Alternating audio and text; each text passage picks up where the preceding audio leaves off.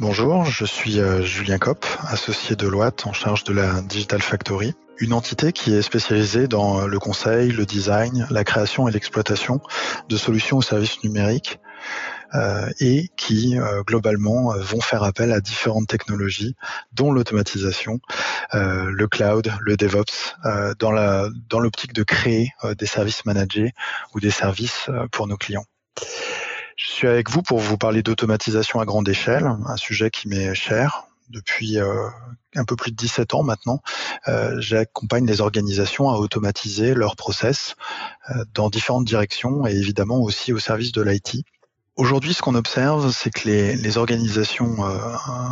informatiques peuvent se tourner vers l'avenir et moderniser leur back-office informatique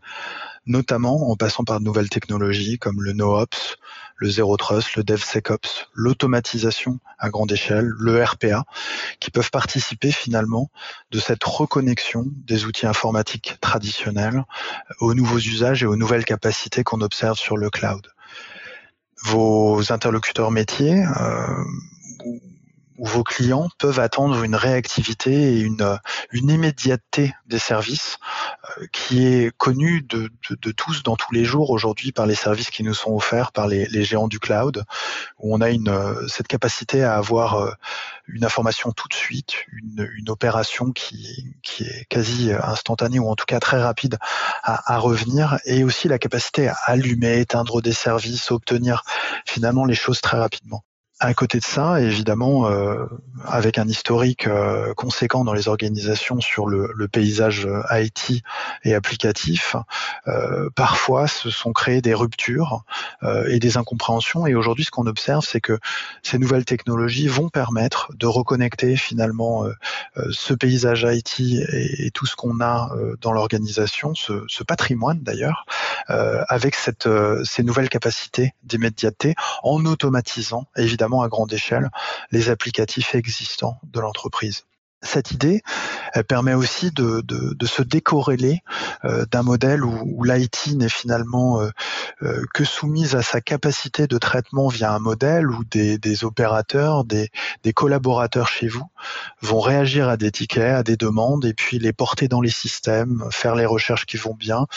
faire les connexions entre des systèmes qui ne sont pas toujours interconnectés, être dans cette réactivité pour répondre à des questions. On va pouvoir passer dans un autre modèle on va passer dans un modèle où finalement, potentiellement, sur une demande d'un métier, il n'y aura personne à l'IT qui va opérer, qui va prendre cette demande et, réaliser quoi que ce soit. Il va y avoir un, une capacité proactive d'une automatisation la nuit à, donner euh, des réponses euh, automatiques euh, ou, ou, à pousser des choses directement vers vos métiers. On va donc passer dans cette ère de, de libre service facilité et d'automatisation à grande échelle. Alors, encore une fois, euh, l'automatisation n'est pas nécessairement un sujet récent. Euh, ce qu'on voit en revanche, c'est la capacité aujourd'hui à passer réellement à l'échelle, y compris euh, dans les métiers de l'IT cette capacité à dire que l'infrastructure se déploie automatiquement, comme vos machines, comme tout un ensemble de services, c'est quelque chose d'aujourd'hui très mature et qui permet effectivement de d'imaginer une ambition bien supérieure pour ce que, ce que peut réaliser l'IT et, et, cette capacité à connecter et le cloud avec euh, finalement les services euh, disponibles on-premise et, et, dans l'organisation. Pour rentrer un peu plus euh, concrètement hein, dans des dans des cas d'usage et des exemples qui pourront vous parler. Je pense qu'on a des très beaux exemples qui ont été rencontrés cette année ou dans, les deux dernières années. Je pense à, un assureur qui a fait appel à, à, une armée de robots, à 160 robots pendant plusieurs semaines pour réaliser le transfert entre deux applications en passant non pas par euh, les tables et, un travail en back-end, mais en passant, en repassant par euh, les interfaces utilisateurs, ce qui permettait déjà aux métiers de leur présenter un geste qui était très proche de ce qu'ils auraient fait à la main, mais aussi de passer par les contrôles, euh, par les contrôles de surface, par les contrôles de cohérence qui ont été construits, cette intelligence métier qui, est dans les applications. Encore une fois, à la main, ça aurait demandé sans doute dix fois cette force de travail, peut-être plus de 1000 personnes qui auraient fait de la ressaisie et, c'était globalement inenvisageable.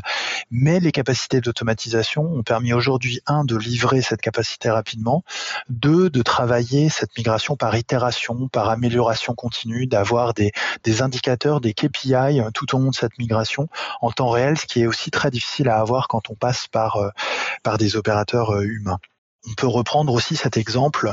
euh, d'utilisation de, l'automatisation à grande échelle lorsque le Covid euh, apparaît. Euh, tout un ensemble de systèmes,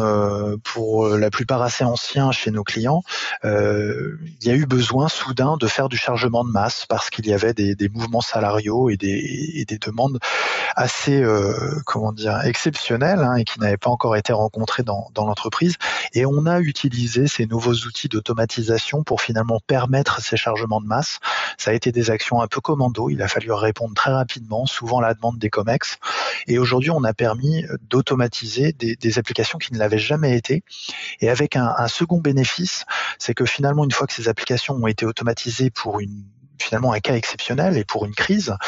Aujourd'hui, on continue d'utiliser ces, automatisations au long terme et, finalement, on a aussi euh, branché ces automatisations derrière des API. Et donc finalement, on a apaisé des applications